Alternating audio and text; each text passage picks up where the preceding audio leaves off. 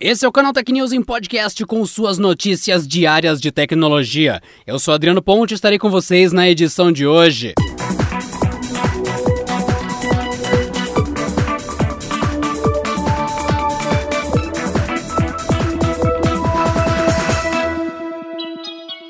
Nesta segunda-feira, a farmacêutica norte-americana Pfizer e a alemã BioNTech anunciaram que a sua candidata vacina contra a Covid-19 apresentou 90% de eficácia na prevenção da infecção. Esses dados iniciais foram obtidos a partir do estudo clínico da fase 3. Vale explicar que a taxa de eficácia representa quantas pessoas receberam o imunizante contra a Covid-19 e não adoeceram. Considerando que essa taxa de 90%, 9 a cada 10 voluntários não ficaram doentes. Isso significa que a vacina da Pfizer foi capaz de protegê-los. Mesmo com esse anúncio, os dados ainda não foram publicados em uma revista científica. Durante o anúncio, as farmacêuticas afirmaram que até o momento não identificaram nenhuma reação adversa grave ou questão séria contra a segurança do imunizante. Caso o cenário siga o mesmo, a ideia é solicitar uma autorização para uso de emergência nos Estados Unidos ainda nesse mês. Para chegar a essa conclusão, os pesquisadores analisaram os dados do estudo depois que 94 dos voluntários testaram positivo para a infecção do coronavírus. Entretanto, ainda não foram especificadas quantas pessoas receberam a vacina experimental e quantas receberam o placebo. Por isso, essa taxa de proteção inicial ainda pode variar até a conclusão do estudo. Para confirmar essa taxa de eficácia, o estudo clínico da vacina precisa identificar 164 casos confirmados da Covid-19 entre os participantes. A expectativa é que isso possa ocorrer até dezembro, devido às altas taxas de infecção dos Estados Unidos. A Realme oficializou o início das operações no Brasil. Em nota enviada à imprensa nesta segunda-feira, a empresa anunciou que trará não apenas celulares, mas também dispositivos para casa conectada e planos de ajudar a expandir o 5G no país. Segundo a marca, seus produtos chegam às lojas brasileiras ainda em dezembro de 2020. E ela promete uma estratégia ousada para se tornar uma das três maiores vendedoras de celulares do país rapidamente. Não foram informados os produtos que chegam no primeiro momento, mas o foco foco inicial será com dispositivos 4G. E aos poucos a linha será atualizada com suporte ao 5G. Apesar de não ter sido confirmado, já podemos prever ao menos três celulares que devem ser vendidos por aqui. Todos da linha Realme 7. Todos os smartphones são voltados especialmente para o público jovem. A empresa também citou que as linhas C, que concentra-se em mega display, mega bateria, e Narzo, focada em desempenho, especialmente para quem joga online no celular. Além disso, a Realme destacou produtos focados em internet das coisas, mas sem citar qualquer dispositivo ou série específica.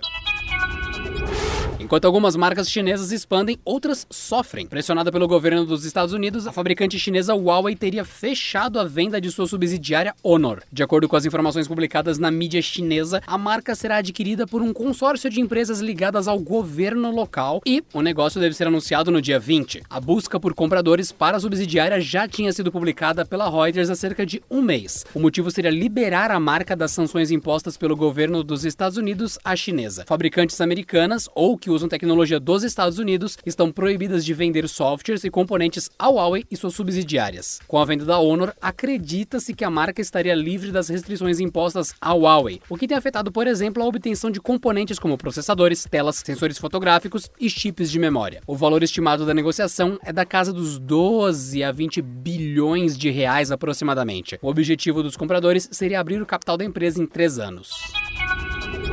Pela primeira vez em três anos, a Samsung vendeu mais celulares nos Estados Unidos do que a Apple, isso no terceiro trimestre do ano. Segundo a consultoria Strategy Analytics, a fabricante sul-coreana apresentou um aumento nas vendas de 6,7 pontos percentuais na comparação com o mesmo período de 2019. O resultado foi uma participação no mercado de 33,7% da Samsung contra 30,2% da rival Apple. A ordem no ranking não se repetia desde o segundo trimestre de 2017. Em terceiro lugar ficou a também sul-coreana LG, com 14,7% do mercado americano. Segundo a consultoria, a chegada de novos modelos no período, aliado às vendas de aparelhos básicos ou intermediários, impulsionou as vendas da Samsung. Um fator que pesou na virada de jogo foi o atraso do lançamento do iPhone 12. A atualização anual da Apple, que geralmente aconteceria no mês de setembro, foi adiado para outubro, entrando apenas no balanço do quarto trimestre. O adiamento também foi apontado como uma das causas para a Xiaomi tomar da Apple o terceiro lugar no ranking global de celulares. Mas Mas isso é algo que os analistas preveem que será revertido facilmente no quarto trimestre. Isso porque esse é o período em que a fabricante do iPhone registra seu melhor desempenho em vendas do ano.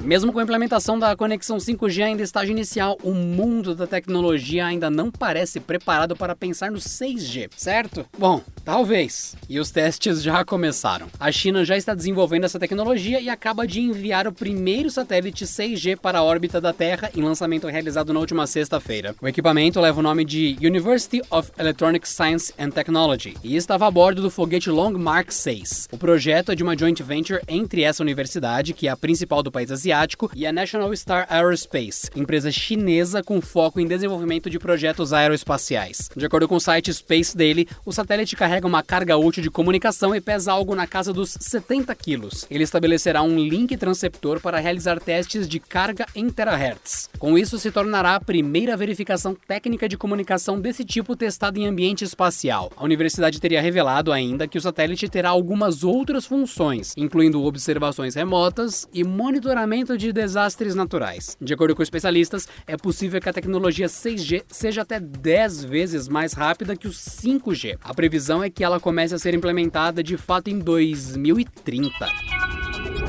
E por hoje é só, pessoal. Nos vemos na próxima terça-feira em mais uma edição do Canal Tech News em podcast. Bom descanso até lá. Este episódio contou com o roteiro de Rui Maciel, edição de Samuel Oliveira e editoria-chefe de Camila Rinaldi.